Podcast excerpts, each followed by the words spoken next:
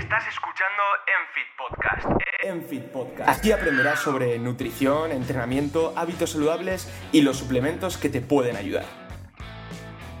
Ideas efectivas a dosis efectivas.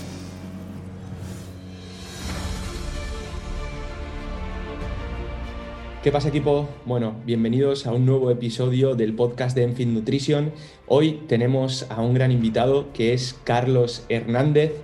Seguramente, si le conocéis, es de las redes sociales, Carlos Sport Nutrition, ¿no, Carlos? Pues te pueden encontrar por ahí. Sí, así es. Eso es. Y Carlos es dietista nutricionista, especializado sobre todo en nutrición deportiva, es divulgador, en sus redes sociales sube una información de muchísima calidad y además, bueno, tiene un estudio publicado en la revista Alto Impacto en relación a las dietas veganas, es un estudio de caso, ¿no? Y sigue ahí con esta, le gusta esta línea de investigación de, las dietas veganas y el, rendimiento deportivo, sobre todo en, deportes de fuerza. Eh, pero bueno, esta es un poco la, pequeña presentación que puedo hacerte yo, pero me encantaría que, tú me dijeras, a ver, quién es Carlos Hernández, eh, qué estudios tienes, tipo de deportistas que llevas, líneas de investigación, intereses profesionales, que comentes esto un poco para que la gente te empiece a ubicar y, bueno, como he comentado, eh, le podéis encontrar en el Instagram de Carlos Sport Nutrition y, ahí tiene pues un montón de cosas que, que estoy seguro que os van a interesar. Así que Carlos, coméntame, ¿quién es Carlos Hernández? Bueno, pues, pues, voy, a, voy a tratar de ser eh, lo más breve posible. Y bueno, Carlos es, es un chico de, de un pueblo de, de Castilla-La Mancha que pues decidió ir a la universidad, empezó una carrera que, que, bueno, que al final no acabó, que era ingeniería química, no me gustó, y entonces entré en el mundo de, la nutrición. La verdad que desde el primer momento me gustó mucho, eh, sobre todo pues eh, ciertas asignaturas más, técnicas como bioquímica, química, fisiología y demás. Y, bueno, a partir de ahí, pues eh, también uno de mis hobbies es entrenar y especialmente entrenar con cargas. Y bueno, pues eh, empecé a introducirme en el, mundo del powerlifting, del culturismo y demás.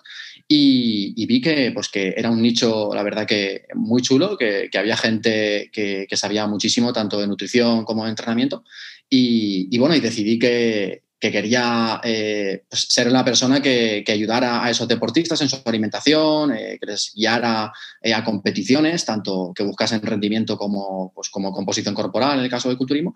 Y por otro lado, pues actualmente también estoy intentando desarrollar mi, carrera como, investigador. Ya hemos publicado el, artículo este que has comentado, pero, pero bueno, a ver si podemos seguir y, hacer el doctorado y, intentar compaginar tanto el mundo académico con, con la práctica, porque creo que al final es la mejor forma de, aunar lo mejor de un lado y de otro. Totalmente de acuerdo, Carlos. De hecho, eh, un poco mi labor también es esa, ¿no? O sea, es como que me siento muy identificado con todo lo que dices porque al final eh, somos un grupete de chavales jóvenes que estamos saliendo ahora que nos gusta mucho el mundo de la investigación y sobre todo la, propia práctica, ¿no? El, estar a pie de calle con los deportistas, siendo incluso nosotros mismos también atletas de estas modalidades deportivas. Y sobre todo lo que más me llama la atención es el tema de, la línea esta de, del veganismo, de los deportistas veganos y el, el rendimiento. ¿Cómo es que esta línea te suscita tanto interés? Bueno, pues eh, realmente fue un poco por sorpresa, porque bueno, eh, una persona que seguro que mucha gente conoce, que es Jorge Pérez Córdoba, que ha sido campeón de España varias veces eh, de powerlifting y también ha competido a nivel internacional, pues decidió contactar conmigo hace ya dos años y medio, si, si no recuerdo mal, para comenzar una transición desde una dieta omnívora hacia una dieta vegetariana y posteriormente una dieta vegana.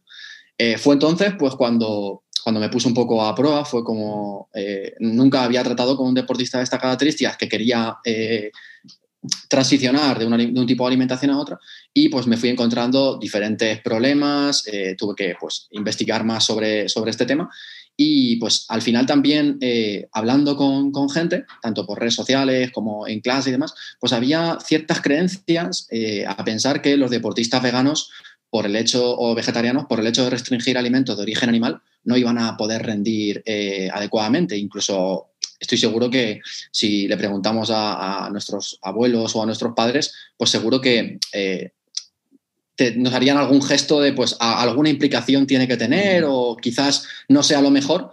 Y bueno, pues eh, con, el tiempo, pues he ido leyendo más, investigando sobre este tema y bueno, yo creo que, que ya he llegado a un punto en el que, pues, si un deportista vegano decide contactar conmigo, pues puedo resolver la mayoría de sus problemas y, que, bueno, y que desde el primer momento eh, tenemos que saber que, los deportistas veganos o vegetarianos pueden tener el mismo rendimiento que, los deportistas omnívoros siempre y cuando pues, su alimentación esté bien planificada y haya una buena eh, organización, eh, tanto en el número de comidas como micronutrientes y demás que ya vamos a ir comentando. Pues genial. De hecho, esta, esta parte me parece súper interesante porque quería que empezáramos un poco la, entrevista por este punto, ¿no? De si es posible ser culturista natural, y remarco lo de culturista natural, eh, siguiendo una dieta vegana. ¿Y por qué voy a remarcar esto? Porque muchas veces cuando vemos en redes sociales referentes que son veganos, la respuesta de la gente suele ser, sí, es vegano, pero normal, si utiliza sustancias químicas exógenas y mm. utiliza testosterona, otro tipo de hormonas, pues yo así también puedo ser vegano y ganar masa muscular y ser culturista. Entonces, por eso quiero remarcar el hecho de ser culturista natural siendo vegano o siguiendo una dieta vegana. ¿no? Muchas veces eh, aquí yo suelo cometer el error de, clasificar a una persona como esta persona es vegana, cuando en realidad está siguiendo una dieta vegana. Claro, eso es. Eh, es posible, creo que ya has respondido un poco a esta pregunta, pero ¿es posible llegar al, máximo rendimiento siendo... Pues mm, si, estamos hablando de, rendimiento deportivo, eh, es decir, por ejemplo, un ciclista, un triatleta, eh, estoy convencido y al 100% de que sí que es posible si pues, sean las condiciones necesarias y, si, la planificación nutricional es buena. En un culturista, mm, o sea, yo personalmente no conozco ningún culturista de la élite del culturismo natural que sea vegano. No, no sé si es porque eh, o no estoy demasiado metido en el mundo o porque realmente no, no hay eh, culturistas top que sean veganos. No sé si tú conoces, que a lo mejor eh, tienes un poco más. Conozco a un italiano, Memphisic Pro, que en este mundial, no sé si, si ganó, o que, ganar no, pero quedó entre, entre los primeros con un rendimiento buenísimo. Eh, Max o algo así. Ahora mismo no, no, recuerdo. Vale. No, no, de, todas formas, y luego, eh, voy a intentar buscarlo porque la verdad que me interesa bastante.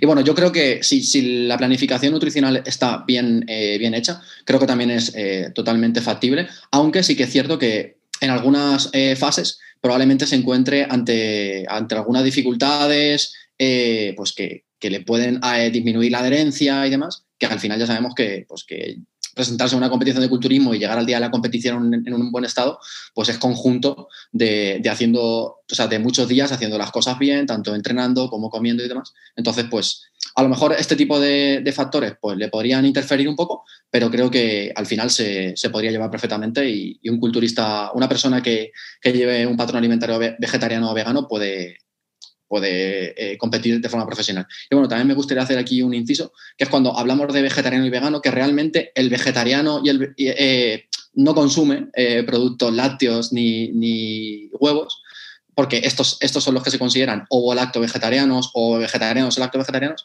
y el vegano pues es como el que lo lleva un poquito más allá, ¿no? Y que a lo mejor pues si hace powerlifting el cinturón no se lo compra de, pieles animales y ese tipo de cosas. era simplemente un, apunte que creo que es interesante. Sí, de hecho yo creo que esto es súper interesante porque eh, normalmente la creencia suele ser que el vegetariano consume productos eh, pues como huevos y leche y que el vegano es el que hace una restricción, pero yo creo que esta puntualización ha sido importante. Entonces, bueno, cuando hablamos de seguir una dieta vegana, podríamos hablar de seguir una dieta vegetariana, ¿no? Porque si nos referimos al tema de la dieta, sería... Sí, eso, simplemente, eh, por ejemplo, incluso en la literatura muchas veces se hace referencia a las dietas veganas para referirse a vegetarianas, aunque luego, pues cuando te paras a leer en diferentes artículos, pues te hacen distinciones y pues encontramos desde flexitarianos, pesco-vegetarianos, hasta los que ya hemos nombrado antes. Vale, perfecto. Bueno, pues este punto yo creo que es muy importante aclararlo.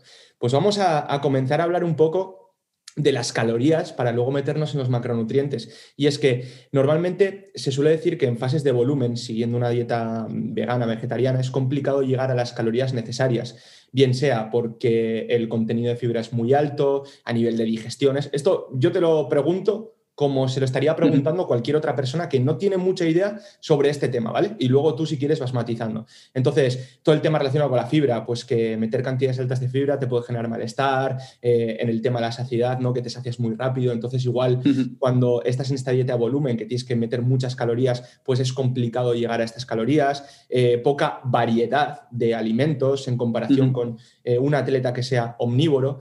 ¿Qué hay de cierto en esto?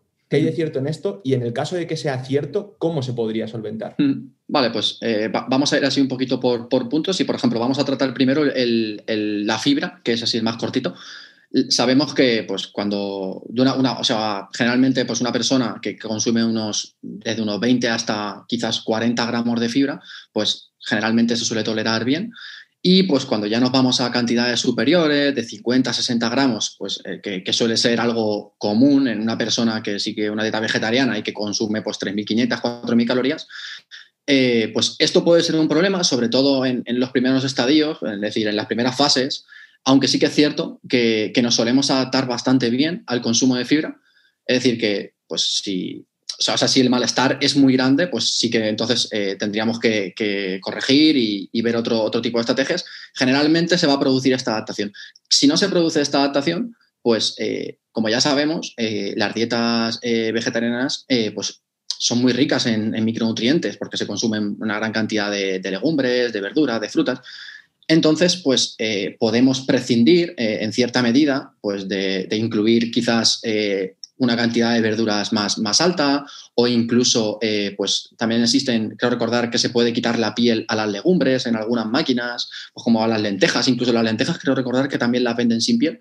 Entonces, pues bueno, este tipo de estrategias también pueden, pueden ayudar porque también el tema de los gases y el hinchazón suele ser un problema que yo también me encuentro con algunos de los deportistas, pero cuando, cuando reduces, por ejemplo, eh, estas pieles de las legumbres y demás, suelen desaparecer. Ahora, el tema de, o sea, si, suponemos que, va a aparecer este problema de que, va a ser difícil ¿no? introducir eh, una cantidad de calorías muy elevada, pues eh, podemos recurrir o, bien a incrementar la ingesta de, grasas. Ya sabemos que los productos de origen vegetal, como los frutos secos y los aceites, son los eh, alimentos más calóricos y ambos son de origen vegetal. Entonces, pues podríamos introducir eh, una mayor cantidad de este tipo de productos que también tienen un volumen pequeño y que nos van a facilitar eh, introducir más calorías. O bien podríamos utilizar calorías líquidas, que pues también es una buena estrategia eh, pues tanto para ingerir, eh, si estamos ingiriendo una gran cantidad de calorías, pues generalmente pues introducirlas eh, perientrenamiento, pues o bien como un, intraentrenamiento o bien como un preentrenamiento, pues para introducir más calorías y que, sea más, más fácil, de más fácil digestión.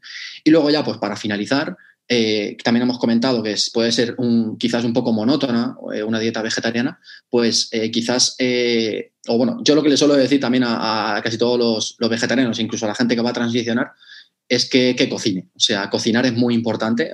incluso alimentos de origen vegetal también ofrecen una cantidad de, posibilidades inmensa. Y, que se pueden, se pueden realizar muchísimos platos para, para, no aburrirte, para que no sea monótono y, que esto es una cosa que cualquier vegano eh, pues lo sabe, y, más si ya lleva un tiempo haciéndolo, a menos que pues le, guste comer eh, sota, caballo y rey y pues siempre coma lo mismo, ¿no? Pero sí que es cierto que para, lograr adherencia en una persona que a lo mejor no tiene una motivación súper alta, porque ya sabemos que si tiene una motivación muy alta por su objetivo, a lo mejor estético de rendimiento, pues quizás es capaz de comer todos los santos días el mismo desayuno, ¿no? Pero quizás otra persona no. Entonces yo creo que el, aspecto, el, punto de cocinar es, es, importante.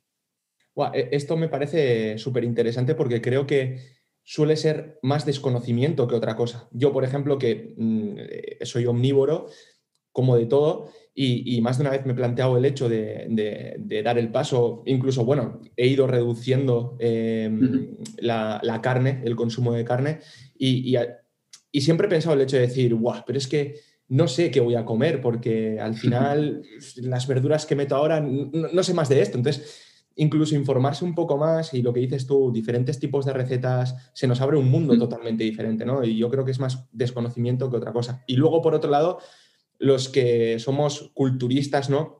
al final llega un punto en el que la variedad no está mucho igual. Sota, caballo, mm. rey, a mucha gente nos suele pasar, ¿no? Que yo al final como lo mismo, ceno lo mismo, desayuno lo mismo y lo único de cambio son los, los vegetales, que suelo hacer varios, varío entre ellos, ¿no? Pero sí, alguna fuente de carbohidratos y tal, pero al final siempre está caballo rey y como prácticamente lo mismo y no me aburro.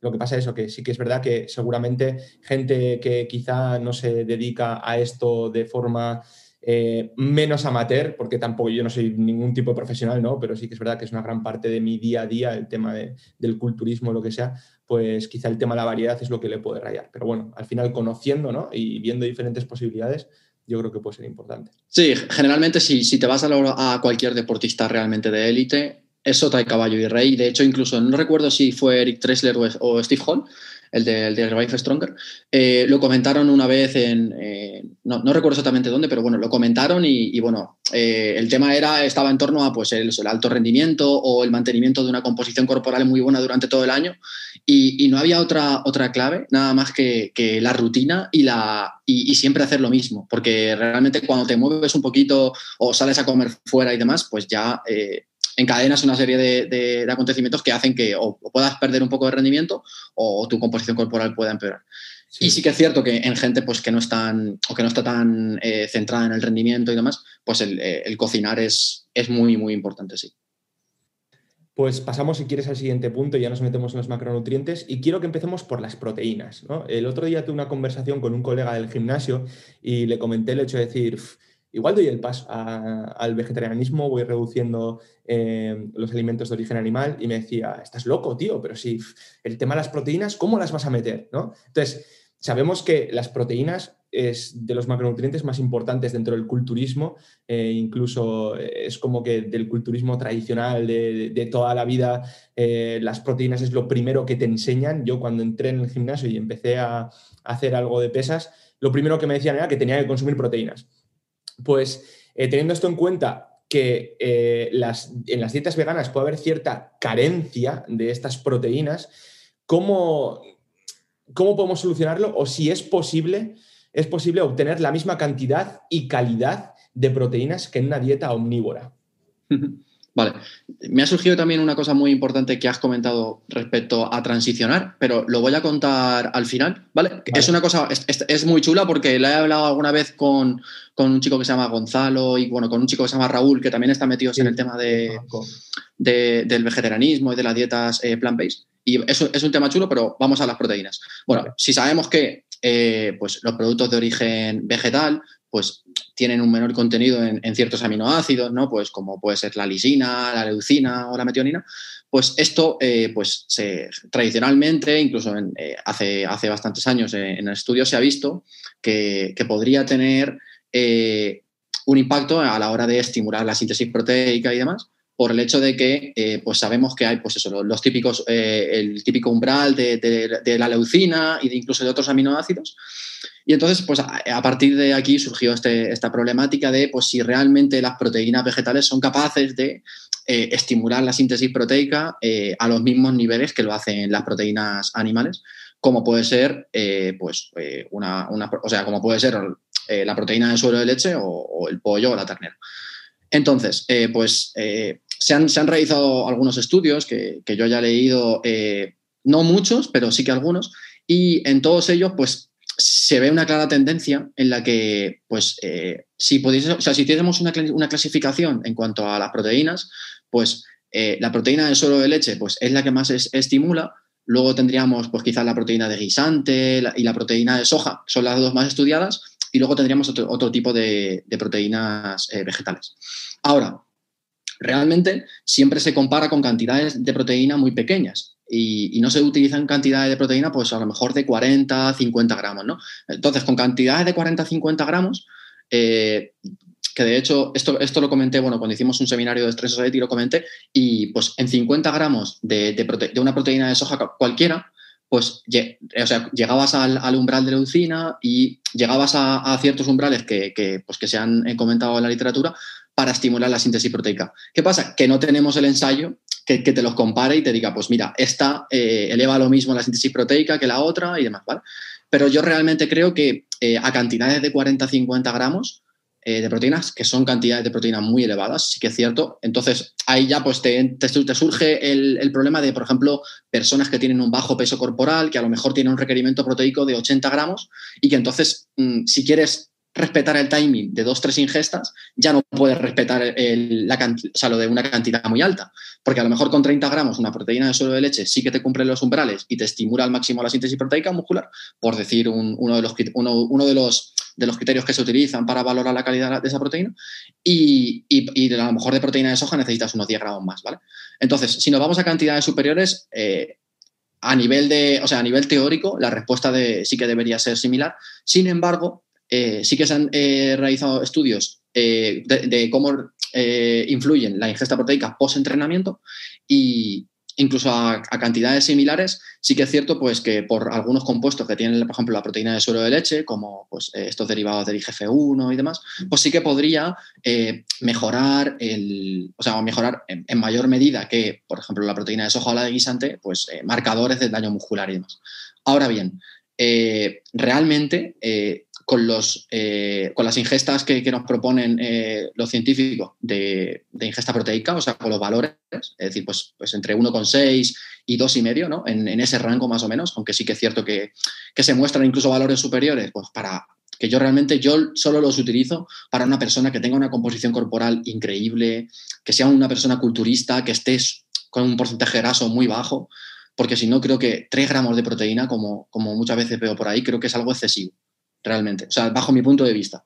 Mm. Entonces, creo que si nos movemos entre 1,6 y 2,5, creo que es totalmente factible eh, llegar con, productos de, origen vegetal incluso. Ahora bien, si nos vamos al, extremo superior, ¿no? que se suele recomendar que, pues como ya hemos dicho, que, si para la misma estimulación con proteína vegetal necesitamos un poquito más de, alimento vegetal, pues eh, se suele recomendar que los veganos pues que se adhieran al eh, límite superior, ¿no? Pues en el caso de, por ejemplo, en, una fase de, superávit energético o lo que se conoce como una fase de volumen, pues en torno a 2, 2,2 y en, en fases de, mejora de la composición corporal o de definición, pues eh, en torno a 2,8, 2,9.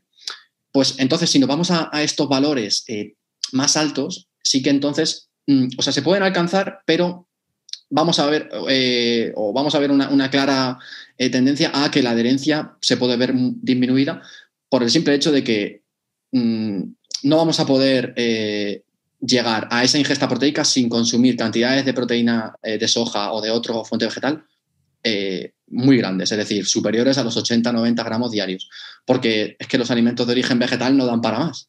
O sea, realmente porque sí, o sea, muchas veces pues eh, la proteína, o sea, la soja texturizada o las legumbres tienen un contenido en proteína alto, pero es que realmente si consumimos una gran cantidad de, de estos alimentos, pues las calorías también suben mucho y entonces aquí es donde donde yo eh, suelo comentar un concepto que es el concepto del budget energético, es decir, la cartera energética que tenemos. ¿no? Entonces, eh, siempre pongo el mismo ejemplo. En, 200 gramos eh, de, por decir un, ejemplo de una proteína, o sea, de un alimento de origen animal, el pollo, pues en 200 gramos tendremos unos 40 gramos de proteína y, unas 100, una, y unas 230, 240 calorías. Sin embargo, eh, con 200 gramos de legumbres, que también tenemos unos 40-45 gramos de proteína, tenemos 800 calorías. Entonces, realmente estamos sumando la misma cantidad de proteína, pero estamos sumando muchas más calorías. Entonces, esa cartera energética la, estoy vaciando con, calorías sin introducir proteína. Creo que, creo que se entiende lo que, lo que quiero hacer ver. Entonces, eso es el principal problema, sobre todo en fases de mejora de composición corporal. En fases de, de volumen y demás, tanto un vegetariano como un omnívoro pueden alcanzar perfectamente eh, sus requerimientos proteicos sin dificultades. Claro, justamente eso es lo que te iba a preguntar ahora, porque en este sentido, si tú tienes que hacer una dieta eh, hipercalórica y tienes que hacer un superávit energético, bueno, metiendo legumbres, metiendo otro tipo de fuentes de alimentos, puedes alcanzar estas proteínas y además, pues metes calorías, que es lo que te interesa, pero claro estás en déficit energético y encima nos encontramos con una persona que es bajita, que no pesa mucho que quiere salir a competir y, que tienes que meter 2.000, 2.300 calorías o, bueno... o, incluso menos. O incluso menos en ciertos casos, pero tienes que rellenar estas proteínas, ¿cómo lo haces? claro, Eso es, eso es. Claro, o sea, realmente, o sea, realmente es que la, o sea, la única opción es, es la proteína eh, de, en polvo, eh, de soja o de otra. Porque, o sea, es que los, ningún alimento de origen eh, vegetal te ofrece una cantidad de proteína muy alta sin ofrecerte una cantidad de calorías muy alta.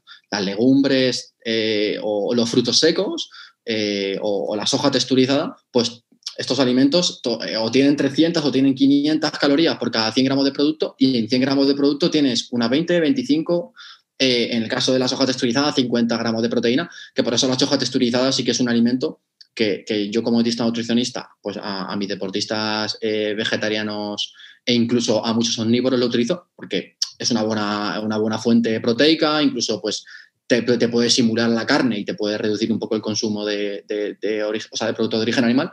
Pero es que si, si sales de ahí, o sea, es que ya no hay más alimentos. O sea, al menos yo no los conozco, porque alimentos tipo seitán o tofu y demás, pues no dejan de ser alimentos que, no tienen más de 10, 14 gramos de proteína.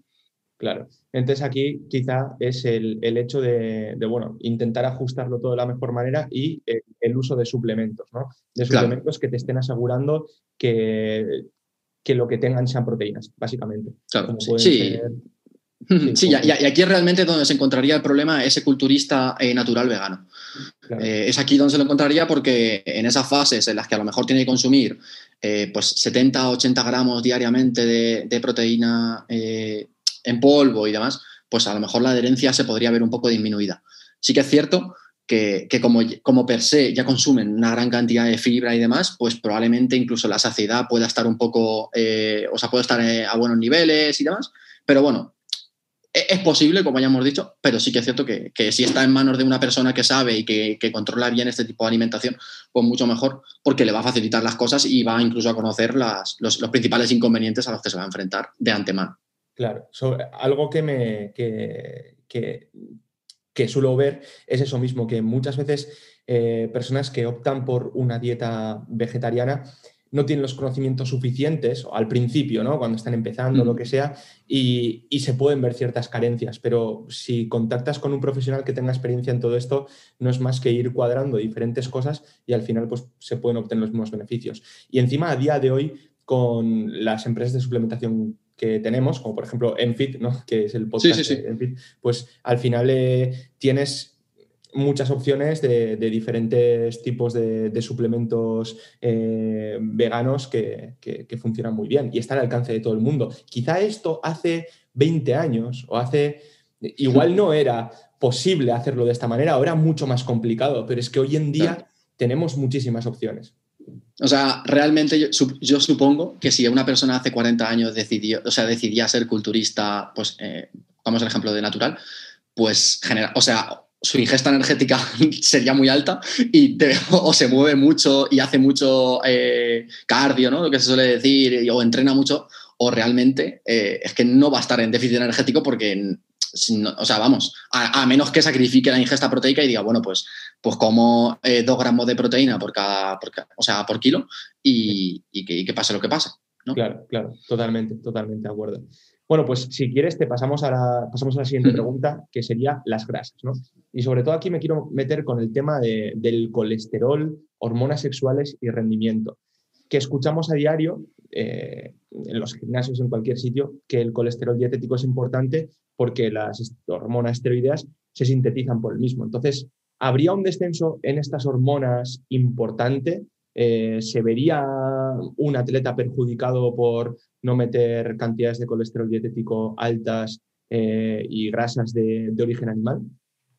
Mm, o sea, bajo mi conocimiento y, por, lo que he leído, eh, la ingesta de, de, colesterol dietético no impacta directamente en los niveles, en los niveles de, testosterona, sino que son otros factores como por ejemplo el estatus energético, el tipo de entrenamiento, si se está descansando bien, lo que sí que podría impactar, ¿no? Muchas veces pues eh, se, suele ver casos de que pues, eh, personas que están en una restricción energética eh, muy grande y demás, pues que sí que tienen disminuciones de la testosterona importantes, pero realmente es por esa deficiencia energética, ¿no? La, baja disponibilidad energética que, se, ha, comentado ya muchas veces, pues realmente es por eso, ¿no? Pero si, tuviéramos que atribuirlo a algo, quiero recordar que en una revisión que, creo que se hizo este año, no, o sea, el año 2020, eh, que fue de, Brandon Roberts y Helms y demás, que era eh, para Physique Athletes, no, recuerdo exactamente ni la revista y demás. Creo que sí comentaba algo de, que una, ingesta de grasas muy, muy baja se vio en un estudio, que sí que, pero realmente fueron las grasas y porque sabemos que hay, están esos umbrales, ¿no? De, que no podemos bajar de a lo mejor de 0,55, 0,6, pero realmente no fue el colesterol, ¿no? Y, y, relativo a esto, es, sobre lo que, te, lo que te voy a comentar al final, porque, porque muchas veces eh, cuando transicionamos de un patrón alimentario a otro, incluso podemos ver eh, una mayor ingesta de, colesterol o de, o de, grasas saturadas eh, por, bueno, por, por, porque realmente no lo estamos planificando correctamente. Entonces, respondiendo a la pregunta, yo creo que, no debería haber una, disminución de la testosterona por el hecho de consumir eh, menos colesterol dietético. Y, si tuviese que, prestar atención a un factor, sería, sería la, ingesta de grasas. Vale, perfecto. Y aquí, bueno, la ingesta de grasas al final tenemos eh, diferentes opciones eh, con una dieta basada en plantas que, que, se pueden, ya no solo que se puedan cumplir, sino que eh, que las puedes conseguir perfectamente y no habría ningún problema, ¿no?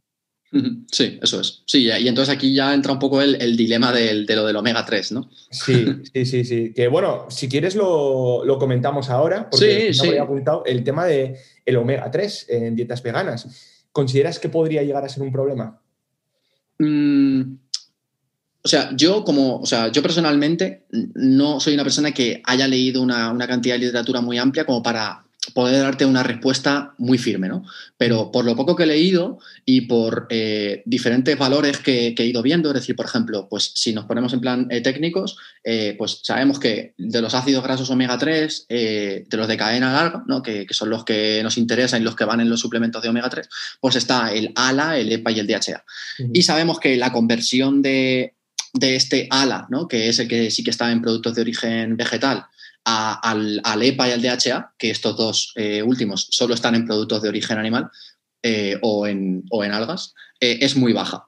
Entonces, pues realmente si, si nos vamos a, esos, a esos números, pues podríamos ver que, sí que podría tener un impacto a nivel pues, de, de, menores niveles de, de, EPA o DHA circulantes en sangre, incluso en, ya sabemos que el EPA y el DHA pues se meten en, dentro de las membranas celulares y demás. Entonces, mm, sin ponernos, un poco, sin ponernos más técnicos, pues podríamos decir que puede, que puede tener sentido. Incluso leyendo a algunos investigadores ya fuera de, estudios, ¿no? en redes sociales y demás, pues muchos también eh, dicen que, que, bueno, que para ellos la suplementación con omega 3 especialmente en deportistas, podría ser interesante incluso aunque no seas eh, vegetariano, incluso de forma crónica. Claro. Y en este caso, por ejemplo, la suplementación con omega 3 siendo vegetariano, ¿de qué, de, qué productos lo podrías conseguir? Porque normalmente suele ser aceite de pescado, ¿no?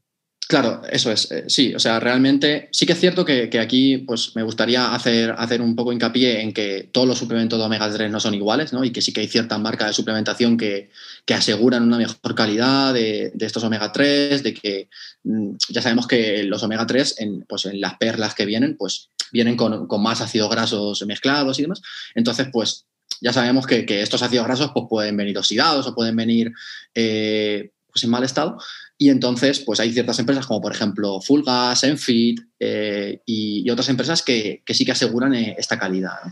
Y entonces, relativo a, lo que me preguntabas, generalmente se suelen, se suelen producir a partir de algas. En las algas sí que se, sí que se encuentra EPA eh, y DHA y generalmente se suele recomendar de 1 a 2 gramos de, omega 3 que correspondería eh, a unos 500, creo recordar, a unos 500, 600 miligramos de, DHA y el resto de, EPA. En un ratio 2-1, ¿no? Es lo que se suele ver. Perfecto. Pues eh, yo creo que esto a la gente le, puede ayudar un montón y sobre todo a, personas que sigan este tipo de, dietas y aclarar algunas dudas que suelen surgir con esto.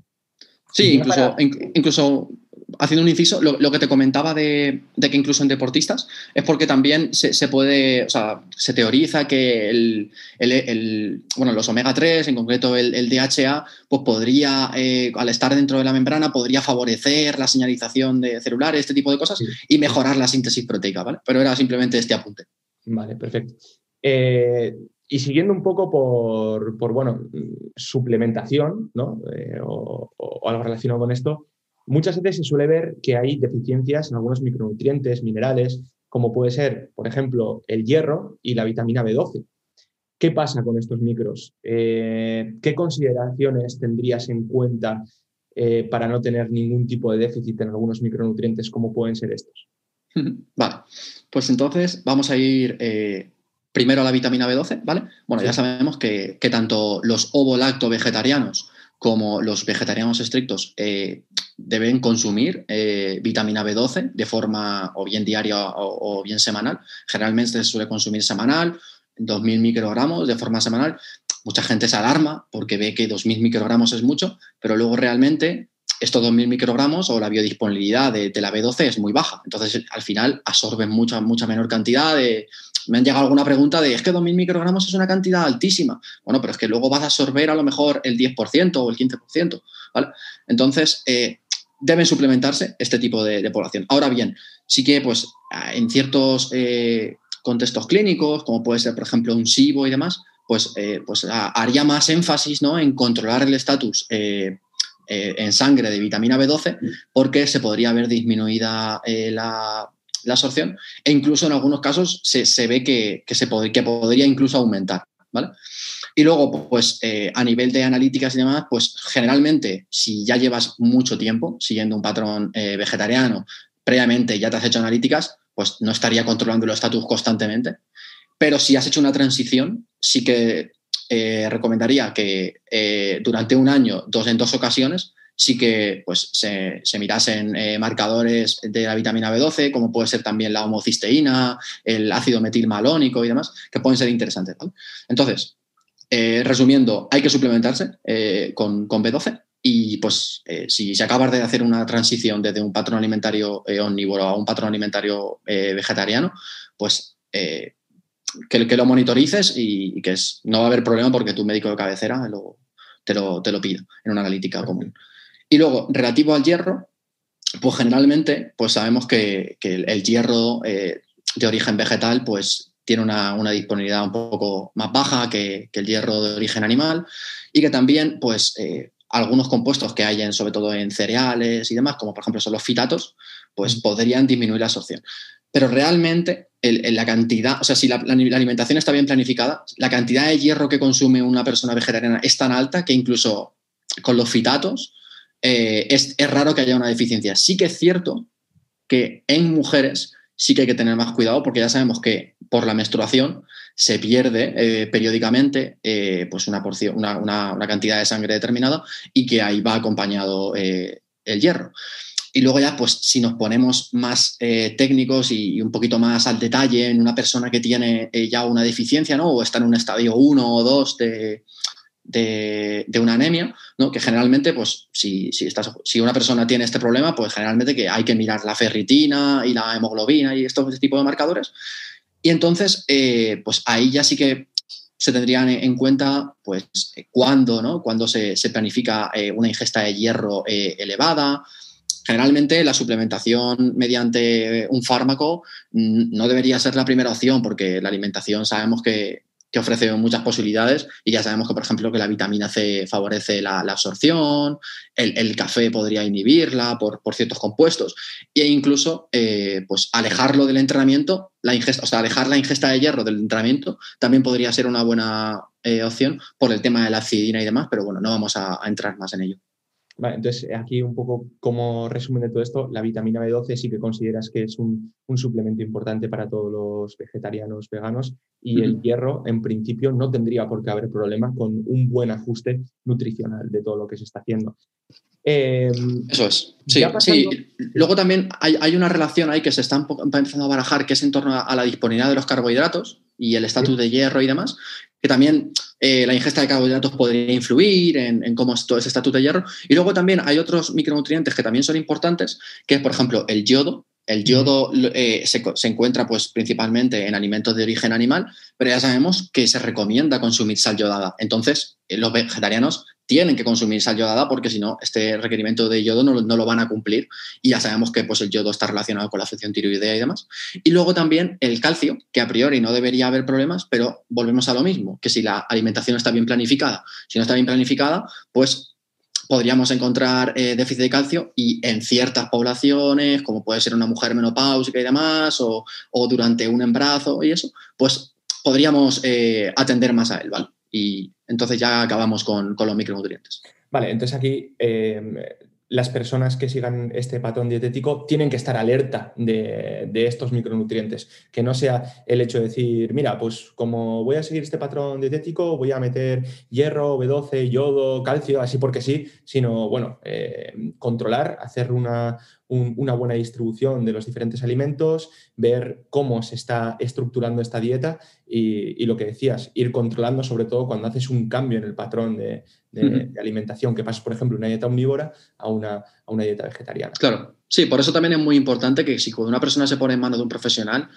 no que le exija, al profesional, pero que el profesional también pues, eh, muestre eh, pues, eh, cierto, o sea, o, que intente enseñarle ¿no? a la persona, que le dé cierta educación, tanto a nivel alimentario como a nivel nutricional, pues para que esa persona pues, vaya adquiriendo conocimientos que le puedan ser útiles, ¿no? Y que si la persona pues, decide durante un tiempo pues, prescindir del servicio, que no se quede a la deriva, ¿no? Y al final, creo que al final todo es o sea, es un proceso de construcción, tanto una persona que contrata a un entrenador y que el primer día no sabe manejar el RPE y cuando lleva seis meses, pues es capaz de percibir eh, qué RPE tiene cada serie a la perfección.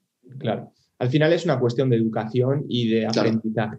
Es algo con lo que vas a vivir, ¿no? Si al final decides utilizar eh, este tipo de patrón dietético y, bueno, que al final muchas veces ya no es solo por cuestión de salud, no salud o lo que sea, sino es cuestiones éticas, morales de cada una de, la persona que decide esto. Entonces, pues vivir con ello es importante conocer y es importante estudiar y aprender.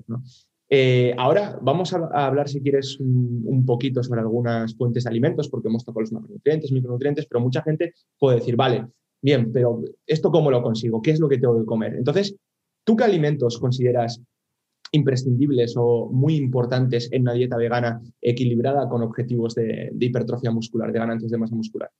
Vale, entonces, si, nos ponemos en el contexto de, que queremos ganar masa muscular, eh, nos olvidamos de cualquier etapa de mejora de composición corporal y demás. Entonces, en estas etapas, como ya hemos dicho, pues la ingesta proteica, pues tenemos que prestar atención, pero a priori no debería ser un problema. Pero como, como creo que ya he comentado, pues por ejemplo, no, hay ningún alimento imprescindible, tanto en una dieta vegana como omnívora, o sea, como eh, vegetariana como omnívora, pero sí que es cierto que hay ciertos alimentos pues, que nos facilitan más, ¿no? Y por ejemplo, el caso de la soja texturizada, que se parece en textura a ciertos alimentos de origen animal y que eh, ofrece eh, pues una cantidad de proteína muy elevada, pues es un alimento que, por ejemplo, suelo alentar a que personas que, son vegetarianas y que, no lo, eh, y que no venían consumiendo, pues que intenten introducirlo y que busquen eh, diferentes opciones. Eh, luego también pues tenemos el tofu y demás, pero vamos, realmente una persona que transiciona se va a encontrar principalmente que el, sabor no es igual. O sea, yo incluso, pues yo he hecho periodos de, de ovo-lacto vegetarianismo e incluso pues ahora mismo estoy ahí como un poco transicionando a pesco vegetariano y pues lo que observo es que, es que los alimentos de origen animal pues tienen una serie de compuestos como son los ácidos eh, glutámicos y lo que se conoce como el glutamato monosódico que se encuentra de forma natural en ciertos alimentos eh, como por ejemplo los quesos o el jamón serrano que, cuando vienes consumiéndolo mucho tiempo lo echas en falta, ¿no? Pero realmente, en cuanto a, imprescindible un alimento, mm, un, un vegano no debería eh, pensar que, va a haber algo que, le vaya a solucionar. Eh, pues como se dice siempre, que vaya a solucionar la papeleta, ¿no? Porque realmente Va, a ser que, sea constante, que sea capaz de adherirse a ese tipo de alimentación y que yo soy el primero que, lo he dicho, que cuando se transiciona es difícil y por eso es bueno pues ponerse en manos de una persona que sabe y que te facilita las cosas y que si, por ejemplo, te pone, eh, o sea, te manda una planificación nutricional y te manda recetas y demás, pues es que te facilita mucho las cosas que nada más darte los alimentos ahí, eh, eh, como se dice, raw, y, cocinas tú como, como un día te guste, un día con orégano y otro día con curry. Sí, sí. De hecho, yo la, hace, hace un tiempo compré soja texturizada que no había, no había probado nunca y lo que hice fue cocerla así sin más y, y para adentro. Y dije, ¿pero qué se cuesta esto? Me cago en Y encima me puso una cantidad enorme. enorme. Pues yo, yo, conozco, yo, conozco gente que se la pone en la, en, en la bebida de avena, en plan, a modo de cereales. Y bueno, eso ya me parece increíble, pero bueno. O sea, y, y, no les parece raro porque ya se, se adaptan y al final es que nos adaptamos a todo. Y, sí que es cierto que, pues, que si se cocina y se remoja es, es mejor también pues, a nivel de, pues, de eliminar ciertos compuestos no nutritivos como son las lectinas y esto, pues son, que muchas veces son responsables de, de, estos problemas a nivel intestinal, hinchazón y gases. ¿no? Entonces, pues ese tipo de estrategias son las que no, se le ocurren a una persona que transiciona eh, por su cuenta, pero que si está en manos de, un profesional, pues el que es que maneja el tema, pues el profesional le dice, pues mira, las legumbres, eh, las hojas texturizadas, si las remojas, le quitas el agua y, luego la, cocinas, pues has, eliminado cierta parte de estos compuestos y demás. qué interesante. Y luego, en relación a esto, ¿tú crees que, por ejemplo, la suplementación con aminoácidos esenciales podría ser interesante para este tipo de población?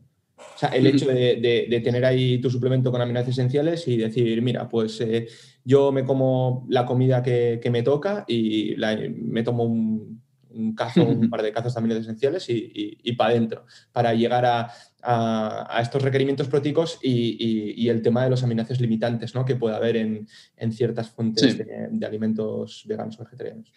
Sí, bueno, como ya hemos comentado antes, si, por ejemplo si estamos eh, utilizando cantidades de proteína por ingesta muy altas, es decir, superiores a 40, 45 gramos, en estos casos mm, no lo, no lo vería eh, interesante, porque es que con esa cantidad de proteína ya has cubrido todos los umbrales habidos y por haber, pero con cantidades más pequeñas, que pues eso, pues sujetos de peso corporal eh, o sea, de un menor peso corporal, que si quieres cumplir ese timing de al menos tres ingestas de una cantidad de proteína bastante importante, entonces ahí a lo mejor sí que puede ser eh, interesante el hecho de introducir, pues lo típico, o sea, no sé si se introducen 5 o 10 gramos de, creo que son 5 gramos, no, recuerdo exactamente, ¿vale?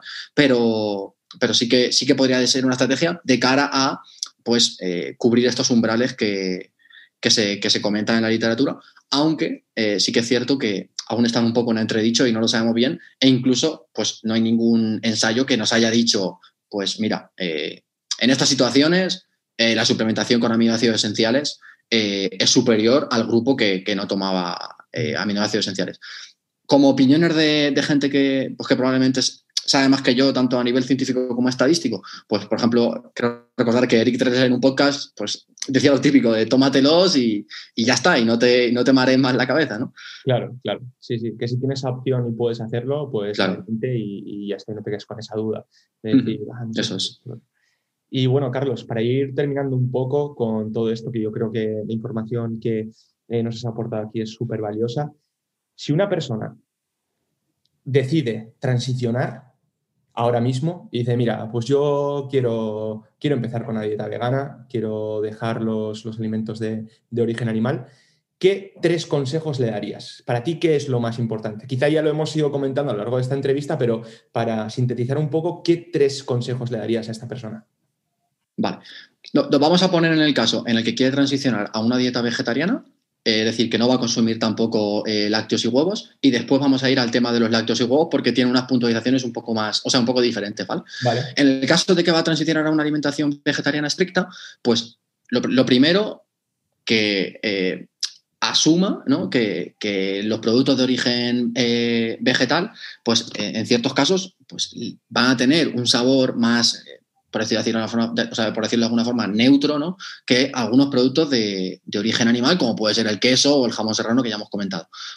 Luego, que cocine, o sea, es que es súper importante. O sea, es que me canso de repetirlo, pero es que mm, la gente no se imagina lo importante que es encontrarse en la mesa un plato que, está repleto de especias, que tiene un cocinado súper bueno, que está bien en textura. Y es que hay un montón de gente que, maneja bien, o sea, la cocina a, otro nivel y es que nos podrían poner un plato delante que está hecho con productos de origen vegetal y es que ni lo sabríamos, ¿no? Entonces, cuando llega, sí que es cierto que ya nos ponemos un poquito tiquismiquis, pero cuando llegas a, ese nivel de que ya te sale cocinar así de bien, es que, es que da igual que sigas una dieta vegetariana, es que te adhieres y estás contento y, no tienes ningún problema con, con o sea, lo en lo relativo a tu alimentación.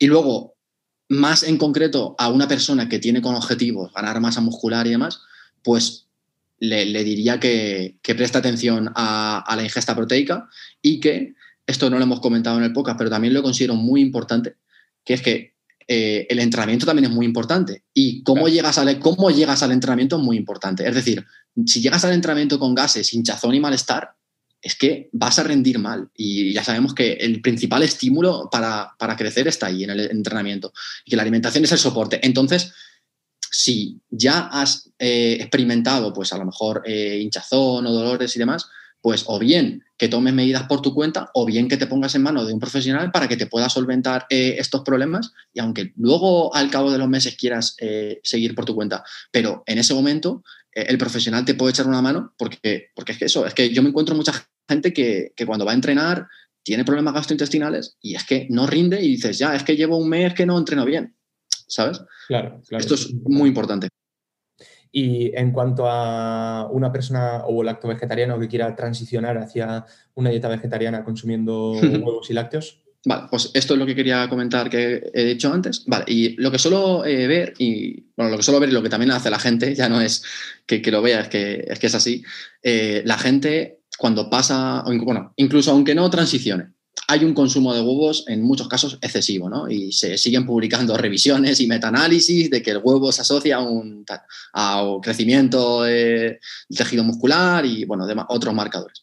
Entonces, eh, esto, o sea, el consumo de huevo, pues vale, pero tenemos que tener en cuenta que el colesterol eh, dietético y el consumo de grasa saturada son los dos principales factores que afectan en, en la salud cardiovascular, ¿no? Y cuando tenemos 25 años, 30 años, pues quizás no nos damos cuenta y no percibimos esto, pero es que todo a largo plazo tiene un impacto, ¿no? Y si estar sometido a una ingesta eh, de colesterol dietético muy alta, que es algo muy, muy común en una persona ovolacto vegetariana, que consume una gran cantidad de huevos, porque es que los ovolacto vegetarianos yo veo que es que parece que los productos de origen vegetal que tienen eh, un, alto contenido en proteína es como que les da igual. O sea, queso fresco batido, eh, huevos y lácteos. claro, y leche y, no, no, no prueban el tofu porque como tienen los otros alimentos que están mejor, pues creo que hay que llegar ahí un poco a, un punto intermedio porque personas que están consumiendo, pues, eh, yo qué sé, cuatro o cinco huevos al día y además tiene una ingesta de lácteos importante, pues es que yo me he encontrado hay algunos, incluso algunos deportistas que, con los que trabajo, pues que tienen ingestas de grasas saturadas de 30 gramos al día o de 35 gramos al día y una ingesta de colesterol altísimo. Y entonces, claro, ahora mismo, ahora mismo no lo sé si, o sea, si eso va a tener impacto y si mañana le va a dar un, un infarto de miocardio, pero estoy seguro que de alguna forma u otra eso puede tener un impacto en, el largo plazo. Y como al final mi tarea es eh, darle rendimiento, pero también mantener su salud y demás, pues entonces muchas veces me, veo ante esta problemática que, es bastante eh, común y, que, es un tema que mucha gente transiciona y es como transicionas por no comer productos de origen animal porque a lo mejor eh, tienes la idea de que, o, que has leído que, la carne pues asocia más a, enfermedades y demás pero es que pasas a consumir cantidades eh, incluso superiores a lo que venías consumiendo antes de los mismos nutrientes, ¿sabes? Claro, sí, simplemente por el hecho de decir, como ahora no como carne de pollo, pues lo compenso metiendo más huevos. Si dices tú, no sé si, está bien ese, cambio que has hecho, ¿no? Muchas veces. Eso es. sobre todo en aquellas personas que, que el objetivo de la salud es lo primero, ¿no? Pero que aquellas personas que transicionan por objetivos de salud principalmente y en realidad estás diciendo, no sé yo. claro, Te, encuentras allá entre, entre eh, una. no recuerdo la palabra. Bueno, que es como algo muy. como algo anecdótico, ¿no? Como eh, se cambió de alimentación por mejorar la salud y realmente, incluso en cierta medida, la estaba. Eso es una paradoja, la, estaba empeorando, ¿no? Entonces, pues eso. Totalmente. Totalmente. Carlos, Pues muchísimas gracias, de verdad. Eh, ha sido un auténtico placer tenerte aquí. Y bueno, antes de nada, no sé si quieres añadir algo más, si te gustaría... No, no, la verdad que, nada, también darte las gracias, que la verdad que he estado muy a gusto, incluso estoy sorprendido de, que he estado muy suelto contigo hablando y que eres una persona que, transmite muy buenas eh, sensaciones y, nada, que, a ver si, nos podemos ver pronto y, que nada, que estoy seguro que el podcast este de Enfi pues, va a ir muy bien porque, porque las entrevistas están muy chulas. Por supuesto, tío, pues muchísimas gracias. Te, volveré a llamar otra vez para que vengas aquí a hablarnos de otras cosas. ojalá, ojalá en unos años, si, estoy donde, donde quiero estar y, pues eh, sé sobre otros, otros temas que también puedan interesar, pues eh, vendremos aquí a contarlo. Por supuesto. Carlos, muchas gracias y nos vemos en, próximas.